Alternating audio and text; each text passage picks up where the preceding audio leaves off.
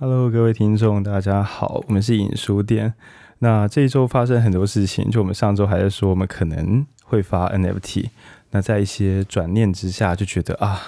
就是现在吧。那所以我们从大概周三左右就开始呃开 Telegram 啊，然后还有就是在脸书上写出宣传，然后把一些串接起来，然后周五的时候开始让大家可以呃预像俗称预购啦，就是填白名单，然后在周日。中午之前，就我们确定已经有呃超过五十名朋友有挂上价格，然后我们也完成行政手续，确定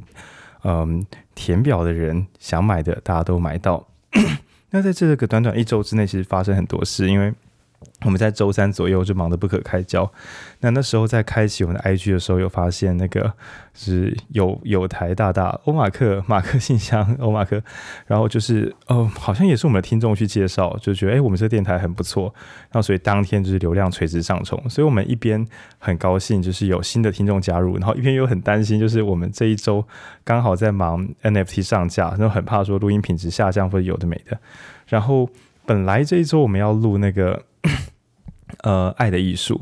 那刚好，因为我们整个团工作团队都太忙，然后我又因为太喜欢爱的艺术，所以我就提议说，我们下周再录。那这周还好有延到下周，因为这周大家整个工作人力都不够。那这个时候呢，我就会拿我自己比较喜欢的书出来，你可以说是旧场或电档或是压箱宝拿出来。那我手边的这一本呢，是井上雄彦。也不是他，他作者不是他了，比较像采访稿，但他是挂作者是挂井上雄彦。那井上井上雄彦是谁呢？这个大家知道《灌篮高手》吗？对，如果不知道的话，开 YouTube 就去查查看这样。那曾经这个我我自己认为啦，在那个叫做《排球少年》往前，大概唯一比较正经的运动漫画，恐怕就要回推到《灌篮高手》。那什么叫正经呢？就是不准使用超能力。对，你不准使用什么虫洞啊、科幻技术啊，全部只能够照按部就班的真实世界物理定律来打球。那上一部我认为大概就是《灌篮高手》，不知道是为什么那么难，可能是不能画超能力的话，就是其他的剧情或什么很难画等等的。那呃，井上雄彦，我真我其实《灌篮高手》我自己觉得蛮好看的，但真正有吓到我的是《灌篮高手》的下一部作品。我真的不清楚，听众们就是大家知不知道有这部作品？它叫《浪人剑客》。那其实我本来也有想说，漫画虽然不在传统的书籍，就我们讲读书会，好像很少人读书会开漫画。但如果说对我有什么深刻启发的话，那《浪人剑客》绝对是。呃，比很多书造成的启发都还要多。那只可惜，它到最后就是应该是二零一四之后就已经停刊，然后停在三十七集，所以所有人都在等最后终局之前，可能武藏跟小小次郎可以决斗，但那个决斗那天暂时还没有到来。那这件事情就慢慢在我童年的记忆，也不用童年了，七八年前的记忆中慢慢淡忘。那直到最近，就是我我忘记我在哪里，好像翻 plan 或什么的，就发现说。呃，前几年的时候有一个采访稿，井上雄彦的采访稿，然后采访他从二零一零年左右休刊之后的那一两年的时光的事情，然后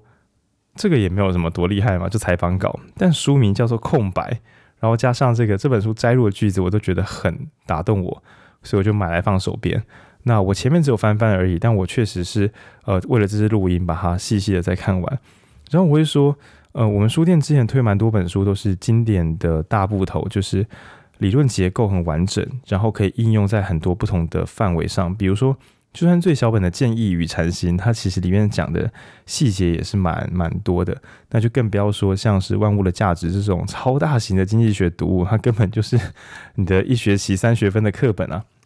那但今天拿这本书来，其实我我们。必须诚实的说，之前有一点点偶包，就是会想试试看能不能够每周都是那种超级困难的读物。比如说，我们手上还有还有压那个单向度的人，然后我自己还有压一本叫做《观看的方式》，就有听众在后台敲碗，觉得我们是不是录了出来？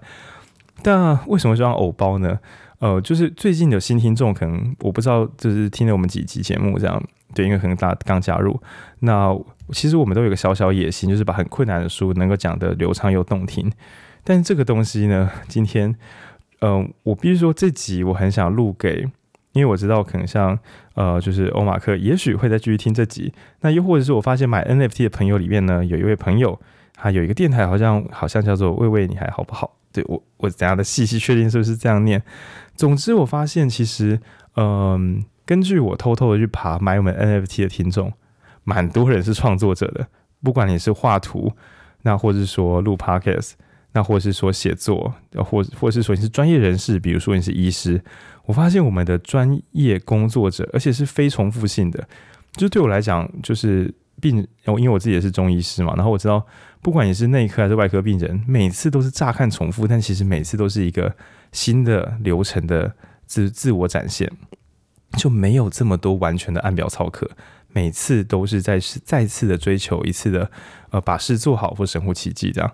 对。然后，所以我觉得，呃，对于高压的创作者而言，这一本空白应该会相当有启发性。那我在查那个呃井上雄彦的时候，其实有一个小新闻，我觉得蛮白目的，就是说，呃，大家都说富坚义博猎人的富坚义博是这个脱稿王，然后现在井上雄彦被昵称为隐形脱稿王。因为他同时在画另外一部漫画叫《Real》，讲的是残障篮球的漫画，那部也很好看。哦，我记得我大学的时候，我都是我在期中、期末考，我就躲漫画店看。然后那那一部也是可以看到哭的，就是我觉得很动人。那井上雄彦本人表示呢，画《Real》的时候，他在画漫画，他照着漫画界的规矩画分镜，然后呃把内容好好稳稳的输出。但他在画《浪人剑客》的时候，其实已经他慢慢的知道他自己不是在画漫画了。他好像在画一种完全未知的东西啊，像是水墨画一样，又或者说像是留白的禅宗一样。所以这本书叫《空白》也是蛮恰当的，因为讲漫画，不是说有看过井上雄彦的漫画，尤其是《浪人剑客》的朋友应该会知道，其实里面有蛮多超大量的，不管是讲呼吸、讲海、讲天空，都运用超大量的空白。那嗯，综合来说呢，这本名为《空白》的书，其实就是。井上雄彦跟他的访谈者跟他在探讨，为什么一个这么优质的漫画家会画到画不下去，就这样停笔。那当然，这本书还有记录他中间有做不同的事，比如说，呃，他的那时候在日本的美术馆有巡回展览，它叫做《最后的漫画展》。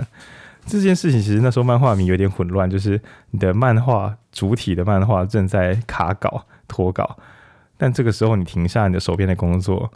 然后跑去画超大幅的。就很像是那种美术馆的超大幅画作的那种漫画展，同时你还把宫本武藏就主角衰老甚至快要死掉的时候画出来，那大家就有一种你一边脱稿一边剧透，你到底在？但剧本人在这本书中是觉得，他只想回到第一次画漫画那种感觉，他想做没有做过的事情。那他画着画着，知道说日有是漫画，他是个漫画家，他做的他可以把事做得很好，但是。浪人剑客像是另外一种未知物，他在探索的时候，想要这个未知的作品能够在某一种最理想的状态下停下来。那这边讲的最理想状态，这边真的是给那个《灌篮高手》听众在做一个呼应，就是在《灌篮高手》这个漫画里面啊，最终的结局，当时很多年轻朋友，好了，我那我小时候也会很不满意，因为。在童年的经验中啊，呃，最棒的结局就是主角的队伍最后拿到全国大赛冠军，蛮基本的吧？到今天都这样。比如说，如果是海贼王，OK，虽然我不知道现在画哪里了，我们最后要看到的应该是鲁夫成为海贼王吧？应该不会最后他忽然在快要成为之前就放下了这一切，应该不会这样。那小时候还有那个暴走兄弟，就是四驱车，对，卖四驱车的动画 暴走兄弟，他最后也是在一个分镜之后。就是画面一闪，然后回来，他们已经拿到世界冠军，应该是这么少年漫画应该往这个方向。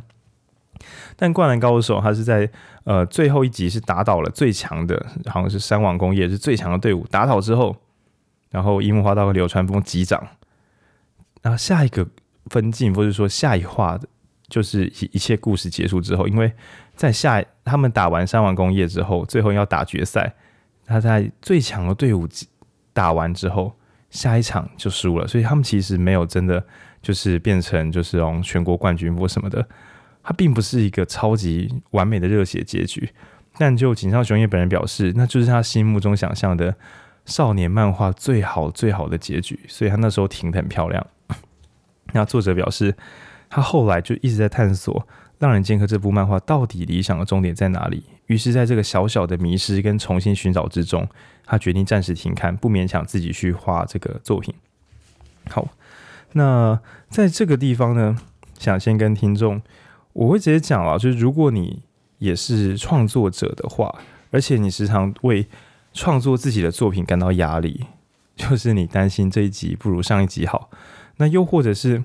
呃，你自认为摆脱框架，比如说我我自己自认为不在意听众或排名。这边讲的不在意听众，不是什么听众听了觉得很烂没关系，不是这样的，是呃压抑着自己不要去在意听众的数字。那当然也可能是出于我自己对自己能力的啊、呃，就是不够有信心。所以你可以看到我们频道我们的封面并不是什么正经的设计图，而是我们书店的 Coco 地图截图。那我们电台名称也是因为我当时只是希望说跟大家，有一像我有一个电台可以跟大家说说话。然后推荐我们这边可以推荐一些好书，所以直接用我们空间地址，所以说实在话是有点点退缩的。那即便如此，我自以为我已经逃脱了流量的框架，但随即而来的是我们在选书的时候，其实隐隐约约会想要，我们一开始就说过，我们叫引书店 reference，就是想要选超经典的书。然后在导读的时候，确实我私心也希望每次都能够有不同的录音方式。那有在做作品的朋友就知道。如果你有 SOP 的话，你可以每次，比如说像写文案一样，你要有标题，然后你要有引言，然后你要有故事，你要有转折，最后你要有导购连接等等，就是你照着框架来，然后再做自由发挥。其实一切都很简单。但是如果你换一个想法，想说我每次录音都要用不同的结构，我不会先问三个问题，或我不会先跟听众讲说今天的录音你们可以得到三个有意义的事情。好，我承认我这样讲话可能会让听众们去比对，是不同台不同台风格。正常的电台，如果你想要录的长远的话，一定要有格式。比如说开场的时候，先分享一个听众的困扰小故事，又或者是我最敬爱的这个敬爱的 Podcast 大人学。有时来自读者来信，然后大多数都来自于他们职场中的洞察。从一个洞察，从一个听众，从一个困境之中。来讨论这个问题该怎么解决，然后提出三到四点的解决思路跟方案，然后这三到四点呢，又会分别有理论跟故事，就这样很平稳的把每件事做好，然后得到高品质的作品。对，所以我要先讲的是说，我个人认为专业工作者应该是要这样做事，才能够高品质的一直产出作品。对，但是但是但是，呃，就是如果创作者他的心。已经不是稳定的做出作品，而是心中有一些别的追求。比如说，在这本空白里面，井上雄彦承认，他一开始觉得他不在意销量，但是他说这个话也是蛮蛮畅销的，就是因为《灌篮高手》已经卖到一亿册了，总共卖了一亿本以上，还成立了基金会，篮球基金会可以补助，好像是美国选手或什么，就是他已经卖到已经可以成立基金会去呃养小朋友打篮球这样。那这时候他说。不在乎销量，其实有一点那种无敌于天下之后，所以不需要再证明自己。但那是真的吗？当他不在意销量之后，他自己承认他在二零一零年的时候，他状况自己觉得不错，于是喊出：“我今年要完结，也就是他今年要把所有剩下的集数都画完。对”他喊了这个之后，觉得他限制住了自己，所以此后几年他决定不要再用。完成的时间，因为他之前对自己的纪律很有信心，就每周完稿，他觉得这样很棒，他决定放下这件事情。但在过一阵子之后，他发现不对，他只是说其实不在这里，是他在画漫画的过程中不小心在画《浪人剑客》时，就有看这部漫画的朋友应该可以理解他的画风。他一开始的时候是用针笔，就是一般画漫画的那种细笔，那画着画着，他。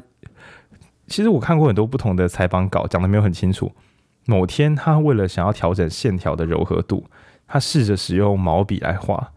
于是觉得状况不错。慢慢的，他的作品的毛笔比例越来越高，最后几乎全部都是水墨作品。他在这个探索中，忽然感觉到工具的新鲜跟无限。那就像这个访谈稿中前三分之一的时候，这个编辑有问他说：“哎、老师，最近 iPad 就是因为那时候 iPad 已经很红，我说你要不要用 iPad 画画看？很多老很多老师都用 iPad 画东西，因为画错了比较好改，可以按个 undo，就是可以再继续重改。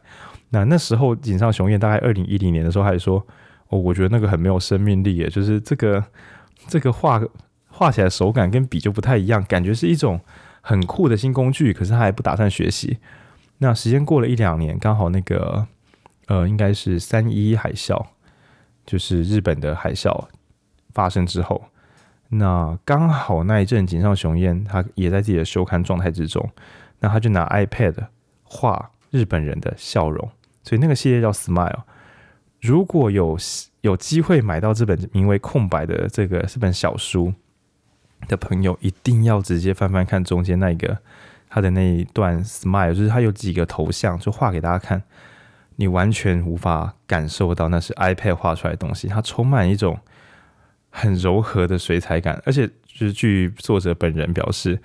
嗯，他只是用手指头在上面涂鸦，他想要直接的掌握这个东西，那所以可以发现说，呃，这位大师。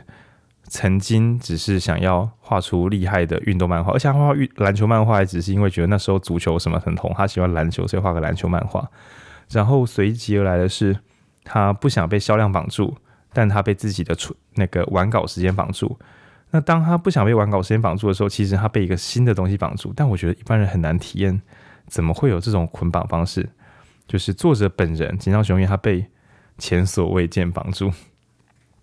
当他发现他可以用毛笔作画，当他发现他可以画好几公尺的大型漫画著作，就是展览型漫画。那当他发现他甚至在某一个特展《灌篮高手》特展是找那种高中教室废弃高中教室吧，然后用粉笔直接在上面画出《灌篮高手》的，就是结局之后的番外，直接在黑板上面画。那我觉得，嘎，高中教室的黑板上面画出少年漫画的。最终结局后的结局，等于是他在一次一次的这个实践之中，发现了哇，世界好广大。然后在这本书里面，他有提到他跟那个好像坂本坂本龙哎，那个作曲家是坂本龙一吗？就是钢琴家这样。就是他有提到一个段落，是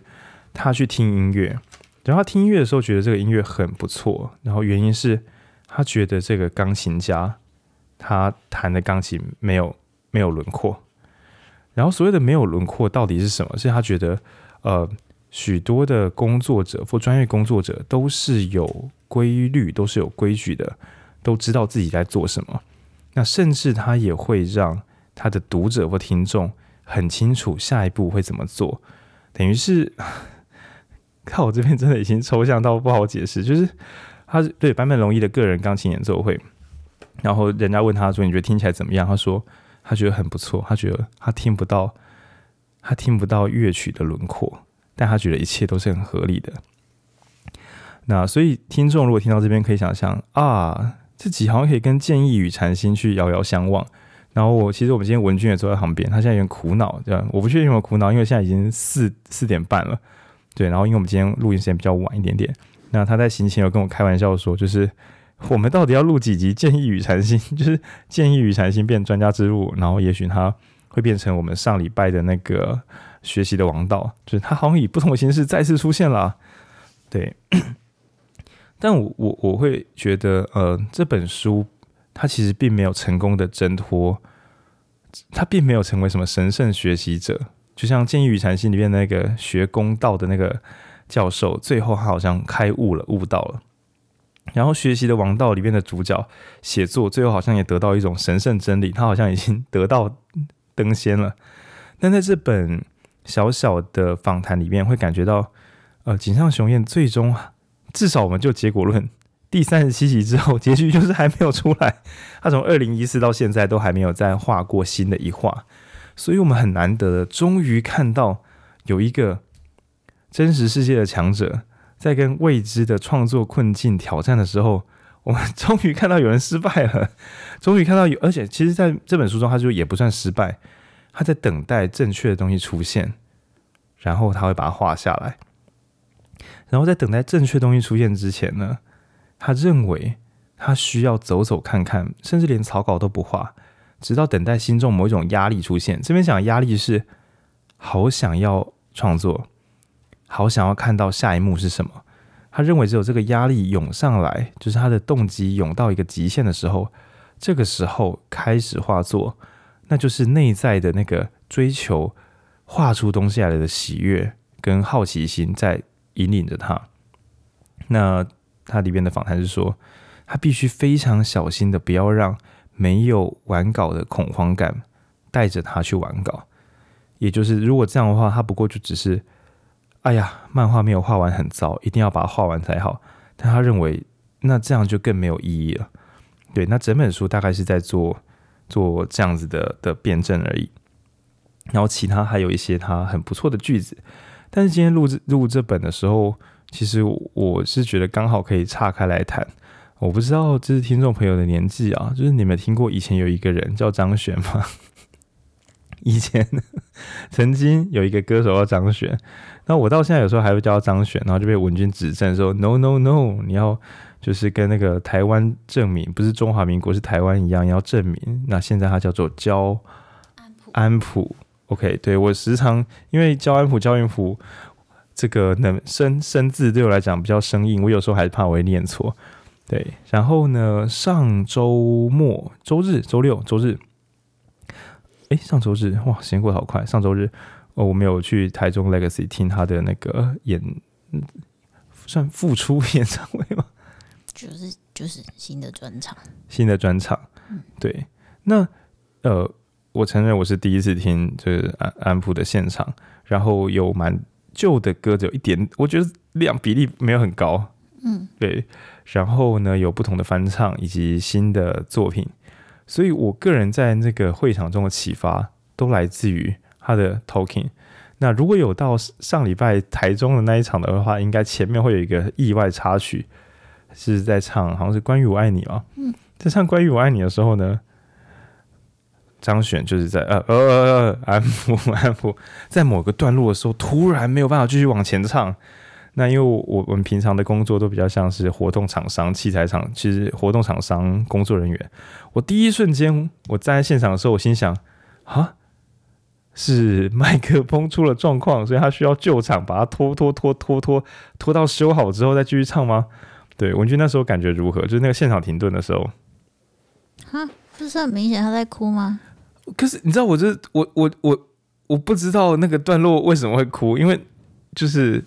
一开始很远的时候，我到很后面才发现他在有在哭，因为我们两个站蛮前面的，所以一开始以为是器材故障，后来发现在哭。可是我看到在哭的瞬间，我回推前面的歌词，然后完全抓不到这段的。是因为太久没有见到歌迷很感动吗？但因为因为我第一次听现场，我不太清楚，就是他的那个思，比如说我我超级常听 Tizzy Bac，如果有哭的话，我应该可以反推，我们只是因为这段是个经典段落吗？是因为这段泽玉应该要刷贝斯吗？但是因为我第一次听安溥的场，然后想说这边的哭是为了什么？那这个这一段是几乎是当日最神圣的亮点。那原因是因为他在后面的时候解释，在唱那段歌的时候，他觉得曾经的他会想要讨好，会想要顺应着大时代，顺应着其他人，然后不要这么的把自己就是真正的声音拿出来跟别人对冲对撞。那他觉得自己这样做没有关系，可是他是抱着那种不妨就像大海一样躺下吧这种心情在写他的关于我爱你，他就忽然觉得靠。啊，这边的靠我是捕捉，就是当时歌手心情，因为他说他再也不要当小清新，他现在要放松的做他自己。他说靠啊，如果有人听了这个之后也变成软弱烂好人的话，是不是害了别人？所以他在台上的时候唱着唱着，忽然 我觉得这是本心的，就是忽然想说，这首人们曾经最爱的歌，是不是变相的影响了影响了许多歌迷的心？这样就是把他们带到不好的地方，变成一种内疚感。那这是一个插曲。但他在最后的时候也其实也有提到，我就觉得我在现场的时候感觉到的是一个曾经呃曾经人所有人就就是全盛期的歌手，然后在经历小巨蛋的表演之后，然后想要把自己的专辑再做一次更好的展演，对，因为他后来又写了新的歌，然后这个能量全满的时候呢，又遇到两年的疫情，什么都不能做。这时候出现一个，我觉得是歌手心魔出现了。就是曾经我也是把这个曾经的张悬、现在的安溥当做某一种天神，所以其实绝情应该难免都有一段时间觉得哇，天啊，玫瑰色的你等等的这些歌都很难有人敢说完全理解，但他的美感或是他的那种抽象语言，又觉得好像打动我们什么。更棒的是，因为说不出来，所以不会讨论出个所以然，就变成一个影子。但歌手今天自己出来说。就是那是一回事，只过去的那些说不清楚的作品打动的是一回事，但今天他个人，他诚实的说，他面对困境是，他曾经有过最好的表演，他现在想要回到那个最好的表演，但时间在流逝，然后场次的大小会不会从好像有点像小巨蛋再退回到这种怎么讲歌唱，但专场、嗯、就是 live house 的形态，对。然后好像有一点点停滞不前，嗯，或是他他没有明确的讲是退步这两个字。嗯，我觉得不是退步吧，我觉得比较是像是你曾经看过最好的样子是那样啊，然后你想要你接下来当然是会期待他期待下一次是更好的东西。我觉得比较不是进退步的问题，应该是说他有一个。更好，然后更大的期待，然后有点像是就是那种一鼓作气的感觉。但是你你现在那个气已经憋在那两年了，你就想说，那我现在到底我难道就去等吗？但是他已经他已经存了不知道多少歌，很想要发。所以新专辑是两张各十六首，已经变成一个迷音型的大型专辑。已封，然后就是诸如此类，然后他也重新在。思考说，我觉得啦，就是歌迷喜欢的他哦，到底是什么样的他？对，因为在现场的时候，他不断的问这里的歌迷的年纪，然后我觉得他是在意，有点像说他是曾经的传奇，但他，嗯，我觉得大家要回回去交代一个事情是，呃，他他其实当年啊，二零一五在潮水针演的时候，他是告别了张悬这个名字。那这件事情，其实你就可以想象说，他他想要做出一种切切断，切断，对，应该是二零一八还一九吧。他终于以新的名字办了一场大的活动，那他就是有点像是想要展现，我就解读了，他就想要展现一个蜕变后的自己，但是始终除了那一次之后，就再也没有机会。那他变得说，他的原本的计划可能是。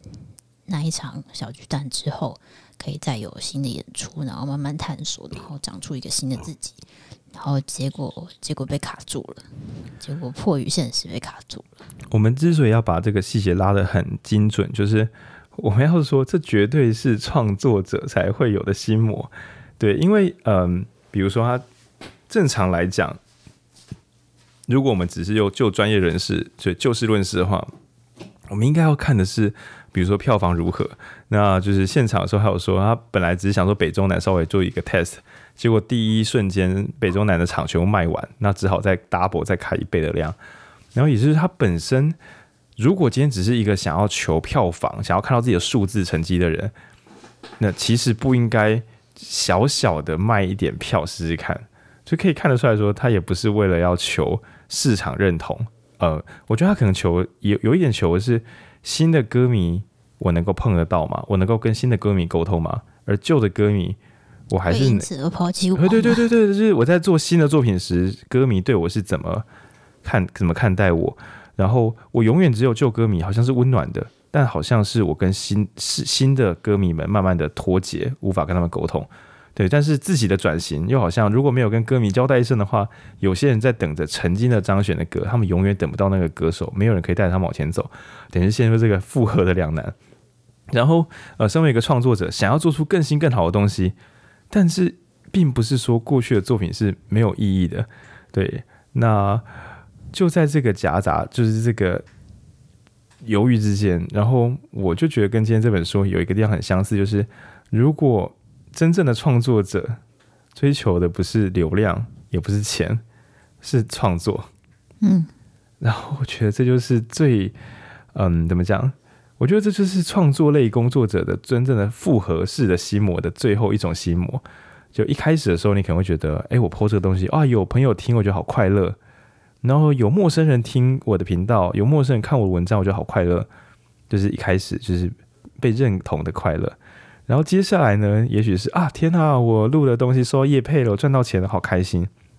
当然，我们频道还没有赚到钱，对。但是我在别的工作确实有因为创作，所以赚得到相对应的报酬。对我来讲，讲课也是一种创作。我不太拿别人的旧课程来讲。然后，但是如果你希望被认同，有人称赞你就该开心了；如果你想要赚到钱，收到收入，你就该开心了。但创作者才是最贪心的人。创作者想要的东西是做作品，而做作品的核心意涵是想知道自己这个媒介 去捕捉这个世上的内容，然后转化出来的这个叫作品。对，世上的内世上世界上这些元件，借由我这个转化器转化出来的这个名为作品的东西，它到底会有有没有办法做出我没有看过的东西呢？大家没有看过的东西，只属于我的东西。所以其实某种程度上，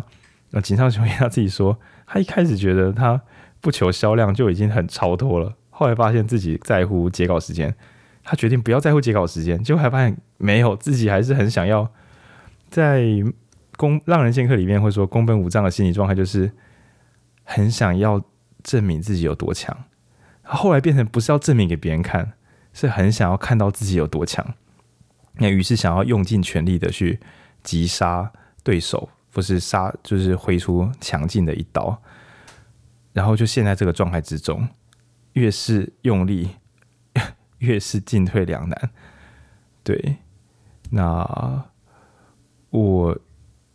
觉得这才是真正无解的地方，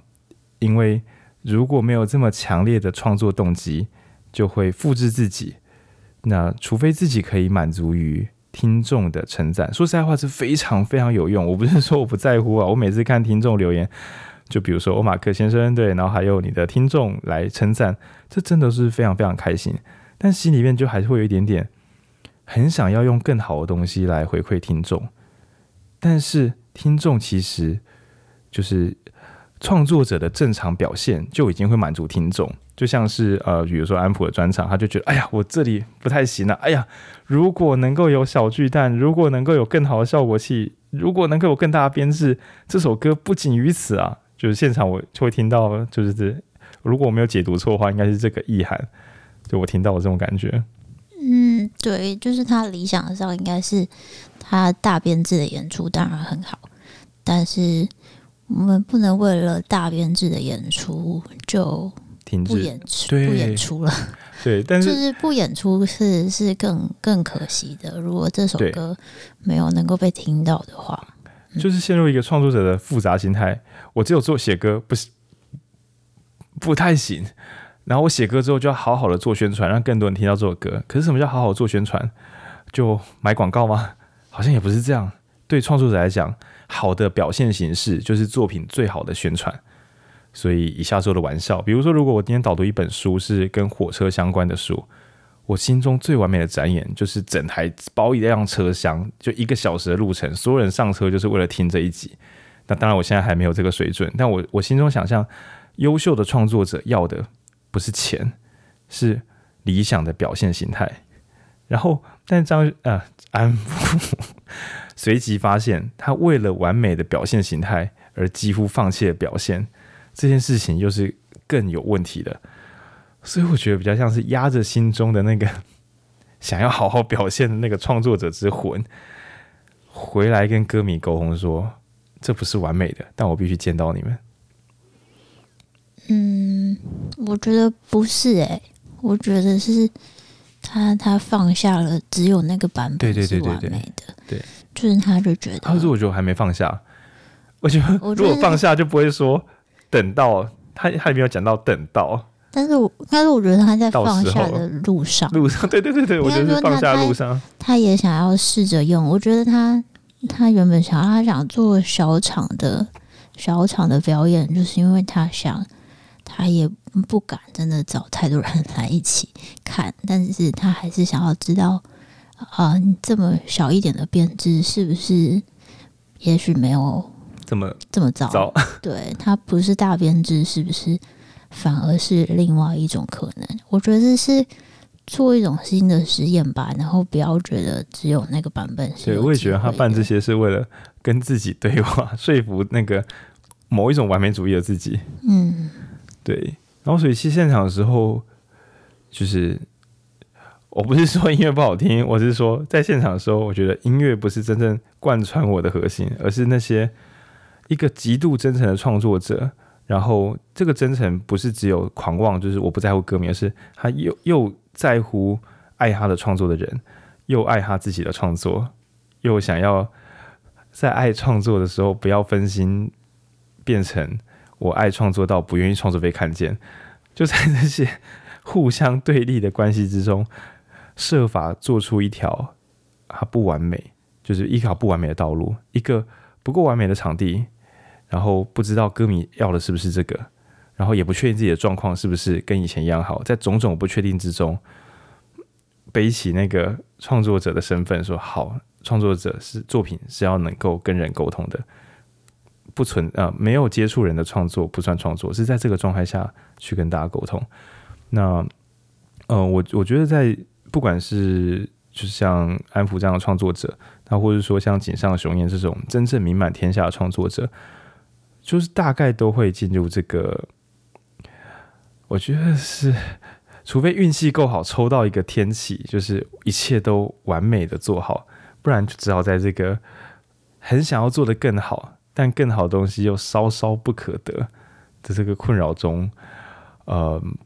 也许快乐，也许困扰，也许痛苦的往前走。对，这是我在想推荐这本小小的书给所有的创作者们。对，是这样的一个心情。嗯，嗯，那延伸做一点点推广，就是因为它里面有，我我会把它段落拆解开来，然后我想要直接念念看，这样就是它里面其实讲很多讲身体，尤其是让人见客。我觉得如果你对于禅禅学，佛学有兴趣，甚至对于重训呼吸有兴趣，真的推荐去。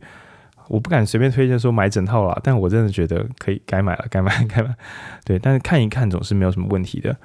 然后他在追求的那种自然的表现状态，因为其实我录音之前很容易紧绷，很容易怕声音录不好或干嘛的。然后我觉得这本书我应该要多看几次，因为我觉得我这次看的时间不够长啊，就我。我我不确定听众能不能感觉得到啊，但我迄今为止问过每个人，没有人感觉到。就是我在录大多数的集数，其实都是处于一个自信不够的状态，就觉得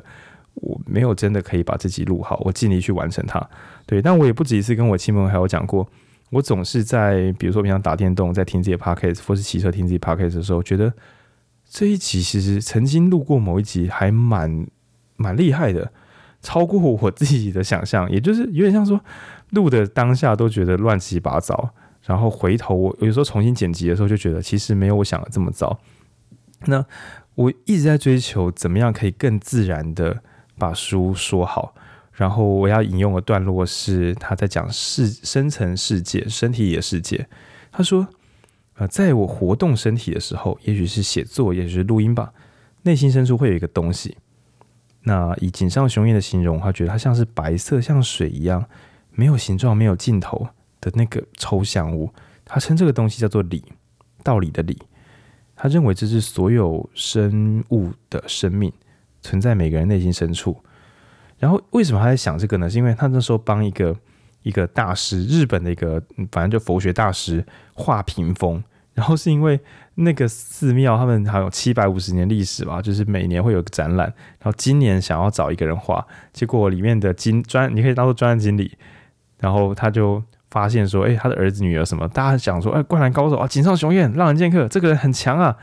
然后所以就推荐给寺庙，然后寺庙就真的就看一看之后觉得哇，这个人真的有东西，然后就想请井上雄彦画。那井上雄彦画的这个第七百五十届吧，就是他他他画的东西叫做他的核心概念，这一场的核心概念叫做现在生命伴随着你，对，他就用这个概念。然后他在画的时候，他就想说。这个世界其实很很大，就是七百五十年，有这么远的时间，有几百万的人民，好像很沉重。他就觉得，如果这个时间是一条直线，是又长又重的直线，但是这个每一年的每一瞬间，它的横向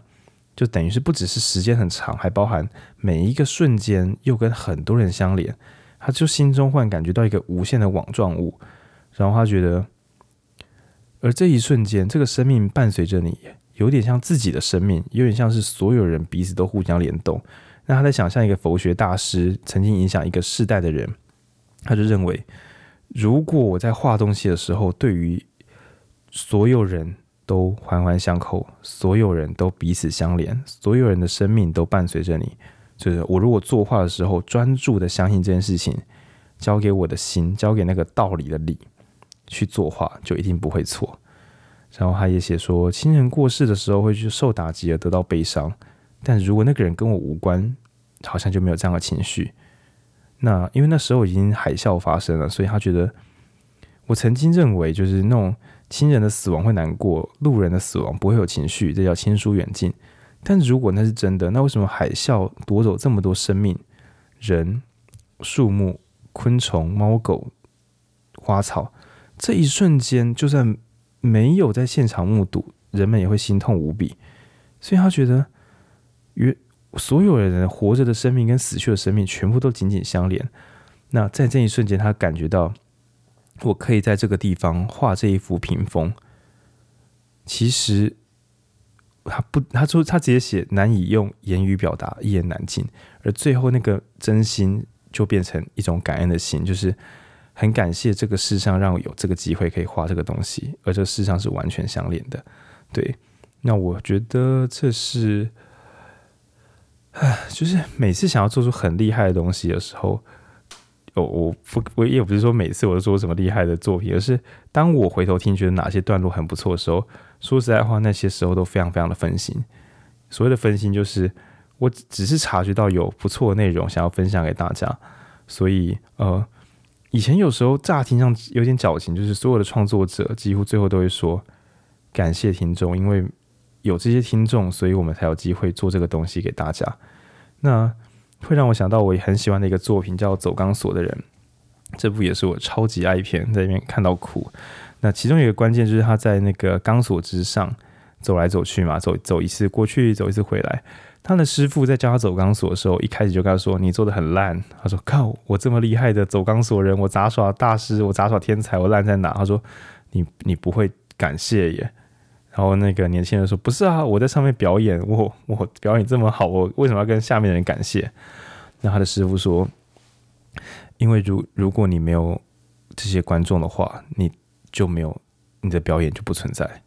对，然后这些话都很像是那种，啊说啊，因为没有观众的话就没有收入嘛，就是年轻的表演者是不以为然的。那直到他真正在那个摩天大楼，就双子星大楼走过一次的钢索，就回头走第二次，他知道这次把钢索走走完，他的表演就结束了，他就完成人生的成就，完成他最大的目标。而他在回程的二分之一路程的时候，他忽然感觉到。是有一种巨大的情绪涌上来，他看到双子星大楼下面就是纽约吧，就满满的人在下面，都是小点，根本看不到谁是谁。他忽然意识到这一切是在观众的见证之下完成的。如果没有人在意这件事情，没有人为他喝彩，或是为他紧张，就是或是这个世上根本没有人知道有这件事的发生，甚至是没有人盖这栋大楼。或是自己从小到大的生命历程有一点偏差，这个表演就不会存在了。然后，也就是他本来认为自己天才，自己是好表演者，理应得到称赞。但在那一瞬间，他突然在钢索上就是单膝下跪，然后看向天空，然后他第一次真正的真心感谢有这个世界，让自己成为一个表演者。呃，但是。我每次想到这边，我就很感动。只是我自己录音的时候，时常分心于。如果有看《浪人剑客》的朋友，就会知道宫本武藏的状态，也就是井上雄彦后来自己说：“天哪，我画画着画着，我就陷入宫本武藏自己的状态。我想让他超然，但我我无法超然。就是宫本武藏曾经是个野兽，用力的挥剑，他最后想要变得自然，变回找到自己。漫画中的宫本武藏几乎找到自己，他已经快要放下胜负。”只是想要好好挥剑，但真实世界的漫画作者还想要试试看能不能够画出了不起的东西，即使没有人认同，但是但是自己想要一个了不起的东西，所以还在突破，还在呼吸，还在等待那个完美的瞬间。那我不敢去评论说，就是那大师是不是无法回到自己的状态？也许那个等待到了，就是到了啊，甚至。所谓的创作者，就算停下了创作，他可能只是，我觉得把创作当做一块大石头，然后呃理想的状态就是我们很稳健的一直往前走，推的石头滚滚滚，然后我们就一直让石头动起来，我们一直有创作。但但我觉得广义的创作，甚至推着石头一动都不动，这仍然是一个很棒的创作者。对，他不是不行动，而是他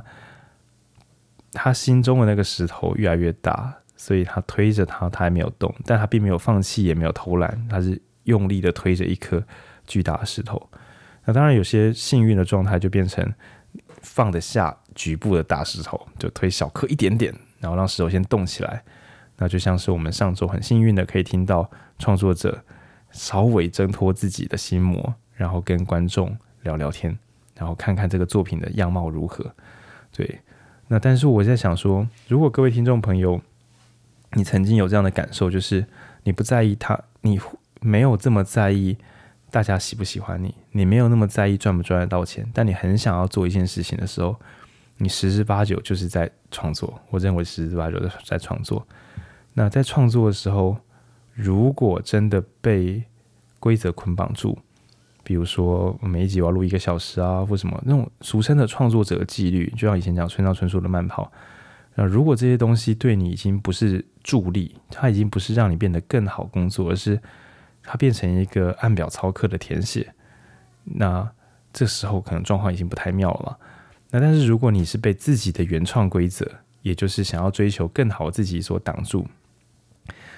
书这本小小书中并没有解答。但我想，曾经可以推动创作者们的最终一个道路，应该都是，呃，很感谢可以跟观众或听众相遇，很感谢这个表演有机会为他人产生意义。那即使说大家听到的东西已经跟我们创作者想表达的东西，呃，有偏差或相去甚远，比如说，也许我们想要好好讲个笑话，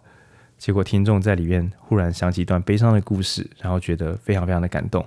即使像像简直像是操作失误一样的事情，但是我认为，嗯，也许创作者最最终能够打败那个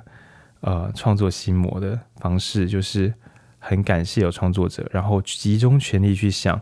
如果是谁在的话，那就好了。那我该怎么说话给那个人听呢？对，大概是这样。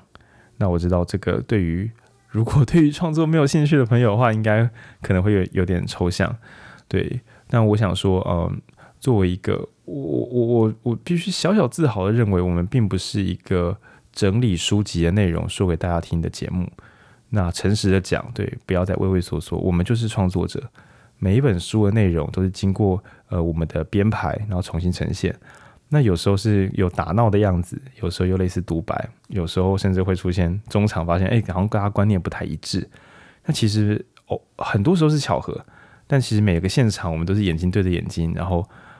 在不剪辑的情况下，动态的在讲出下一段也许能够打动听众的话。所以，我们确实是创作者。然后，根据我的烂烂个性，我也期待这个创作是不遵守一定的格律，但总是有机会打动听众。对，然后想要往这样的方向。然后录制的时候，我时常心中会有一个得失心，就像我上一次得失心大到几乎不能录，就是《建议与禅心》。我回头听的时候，我发现那一集拉个一点，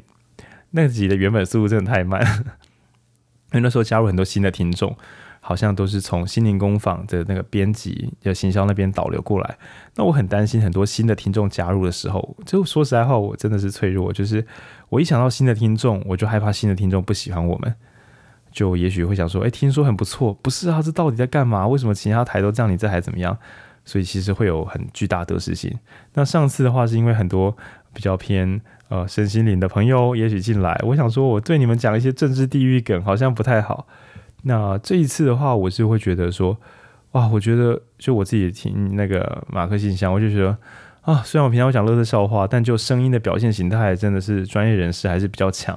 然后我平常都觉得自己咬字很棒的，但跟专业人士相比，觉得自己啊咬字有点不清。然后又看到大家的集数，可能每一集大概都十几二十分钟，想说天啊，一集五十分钟，虽然我已经录了七八十集，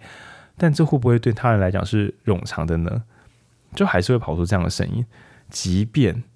已经有听众朋友在后台不止一次的说很喜欢我们节目，然后也觉得我们可以录这么长，很酷，很厉害。即便有被我我认为的有问题的地方都被称赞过了，对，但每次呃只要一想到还要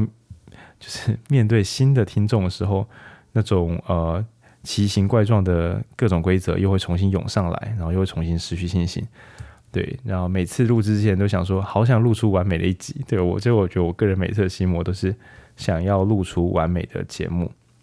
然后当然我是用我的工作专业告诉我，那就放松，按下录音键，我们再来想办法，不要停在这个地方。对，然后我觉得最辛苦的就是文君，文君时常会面对，就是尤其是大家没办法准备好，就我当电档，我要负责挡电档一个礼拜，就是没有人可以陪我录，我要自己录的时候，然后其实我自己也知道，我单录也很容易。陷入更多的迷失之中，嗯，就是很怕录不好，所以我甚至会停下来不敢录。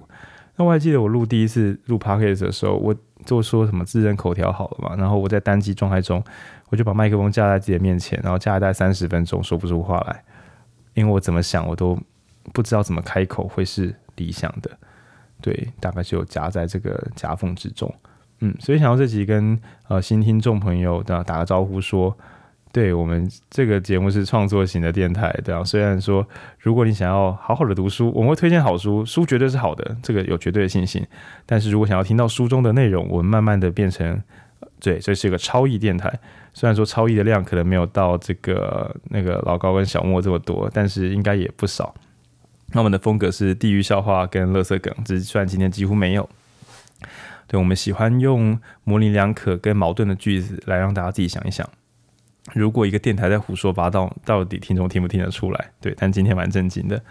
呃，然后也想跟老朋友讲说，哦，就是真的很感谢有人不止在听了，就是还甚至是给我们私讯回馈。因为说实在话，看数据跳动的时候，我都会有个黑色构想，就是说不定是骚浪啊，或者是那个就是这些呃 parkas 平台啊。为了激励创作者可以不断创作，为了骗我们的创作动能，把我们当生物电池，所以它其实那个数据都是全部都是假的，它只是不断的跳动且向上，因为它算出说，只要跑出某个数字曲线，这些录音者就会永无止境的录下去。就我真我真的有这样想过，说谁知道那些数据是真是假，没有人可以证明啊。对，但是每次有听众在后台跟我们讲，比如说，嘿，你要不要录观看的方式？哇，哪一集真的深深感动了我？对，我还是会像个。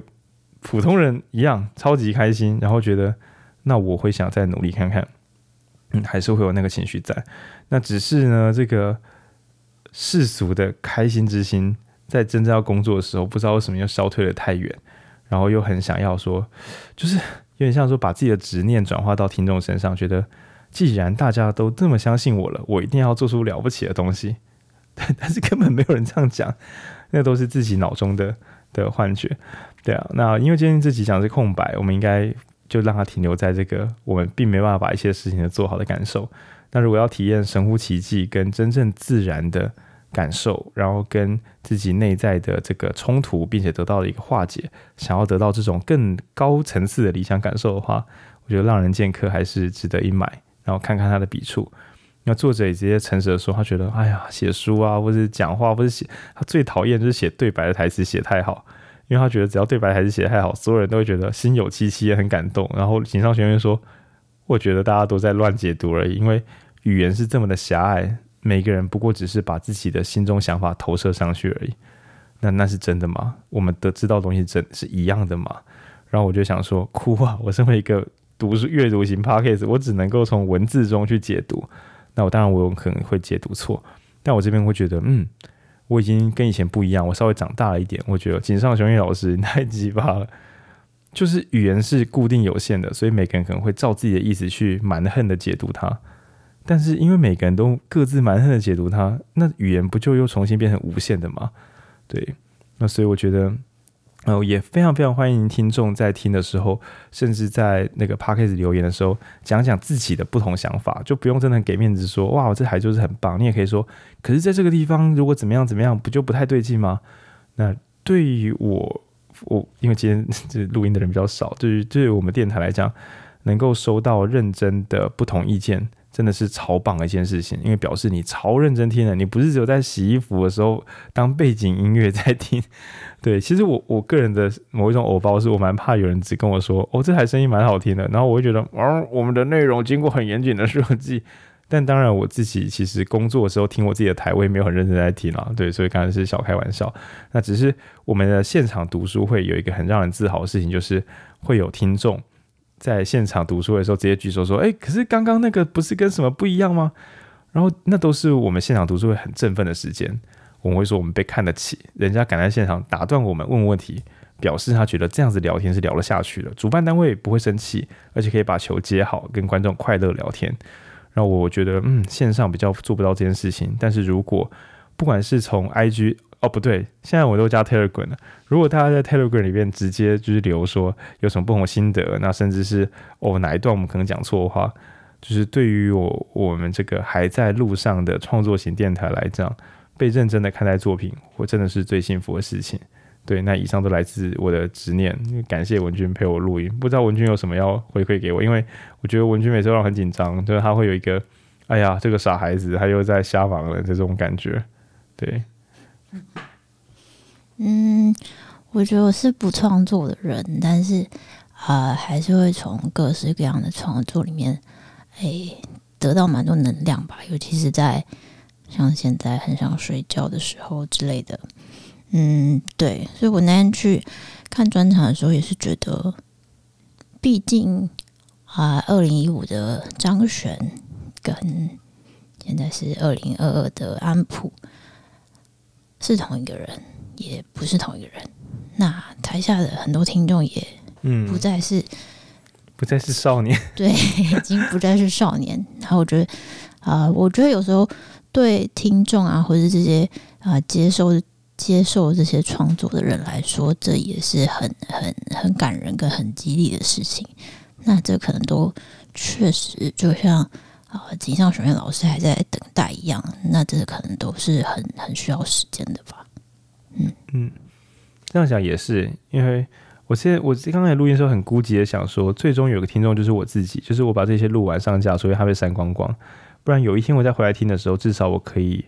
有一个机会认识二零。一九到二零二一的徐浩宁自己，我觉得这样不错，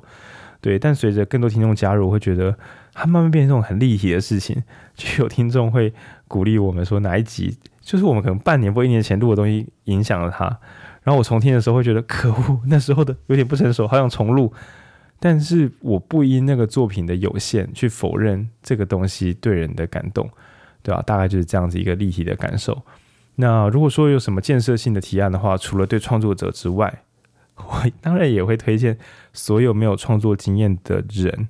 然后不管是说出自己的心中的想法，或是跟别人有不同意见时，把它书写下来。有些人是画画，有些人是摄影，有些人写作。我觉得，啊、呃，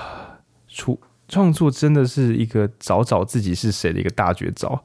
对，在创作中你会知道自己哪里是脆弱的。然后自己最棒的样子是什么？然后什么时候别人跟自己的评价会截然不同？然后什么地方没有人在意，但你就是在意的要死？我觉得创作是极度个人性的行为，以至于我们电台有之前有一个虚构的口号，就是探索自己，然后再理探索自己跟理解世界吧。就是我们觉得顺序应该是先搞搞清楚自己是谁，想要什么，想要什么样人生。然后有余力的时候，也了解这个世界是怎么样的世界，什么是货币，然后呃，什么是全球化？理解这个世界是为了让我们个人人可以过得更好，然后把我们自己变好，有机会也可以去让世界变得更自在一些。对，那所以我觉得，嗯，《空白》这本书其实，嗯，我不确定能不能够打动人们来创作，好像很难，因为里面讲的是创作的困顿。但如果要言外之音的话，我会觉得。呃，所有人都应该探索看看自己的创作形式。那也许是煮饭，那也许是爬山。我觉得那是一种，那可能是一种创作，而不是纯粹的劳动。然后也可能是插花，那画画，甚至静静的呼吸。然后在那些看似无人在意的画布上面，然后找找看自己到底是怎么样的一个人，然后执着在什么地方。然后也探索看看自己在追求美好作品的时候，呈现出来的心是想被称赞，想超越自己，想要看见了不起的东西，还是想要不讨厌脆弱或平凡的自己？然后我觉得这是很很麻烦，但也很动人的事情。那因为创作的不可沟通，有我是说做作品的那个中断时间，其实有时候你就是一个人在做，所以几乎是借由一个媒介，然后走一趟长长的自我探索旅行。嗯，然后更有趣的是，绝大多数人给你的回馈，你也很难放在心上，导致于你只能够自己跟自己慢慢的走下去。对，那创作作为一种自我探索，那这也是可以推荐给大家的。嗯，虽然不知道。会会不会顺利，跟会不会快乐这样？对，好，那今天这集呢，稍后我再来试试看做简单的剪辑。对，然后哦，下一周也好紧张，因为下一周我们应该会把假期排多一点点，因为我们平常有别的工作。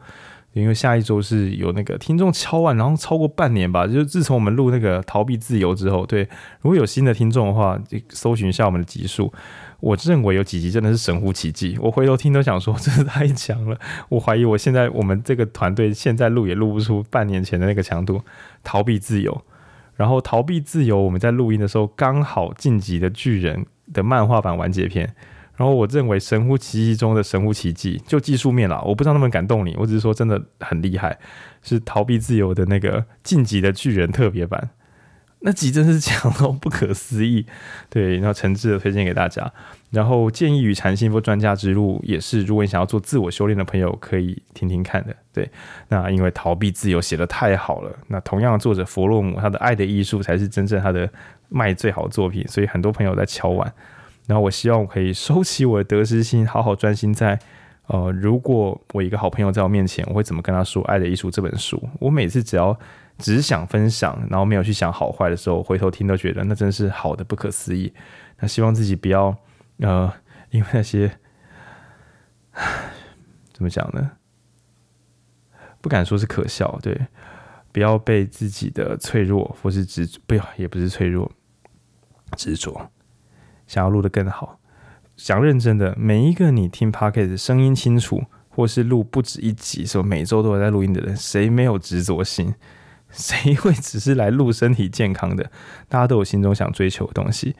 那我们要如何严谨的面对自己的作品，但又不被不被执着心带走，然后紧绷到无法创作？嗯，那这是我创作者的课题。那能够度过的话，好的作品就会不断的发生。做行动雄鹰他在这本书最后中间有个小地方，我觉得根本是注解，但不知道为什么放在中段，因为他采访时间中断，他说。啊，好希望像是小时候的孩子一样，呃，天可能慢慢黑了，然后你就是玩到不肯回家。那如果画漫画就像这样，就是每天就是好想画，然后画到累了才睡觉，那该有多好啊！啊，好烦啊！我真的很喜欢读书跟录音，对，但也时常觉得总是希望可以录得更好一点点，然后每次就会觉得有点失望，好像又没办法做这么好，然后好希望可以再。调调调试看看，再放松一点。然后就像书中所提到，就像是黄昏将近，然后孩子很认真的玩乐，然后完全不想回家。那我们不不，我自己我自己，我希望可以慢慢追求那样的感受。啊就像井上雄彦老师说的，他说：“天哪，我发现我慢慢像个孩子了，那一定表示我已经老了。”他说：“但没关系，对，那就那也好。”对，那那也是很好的，嗯，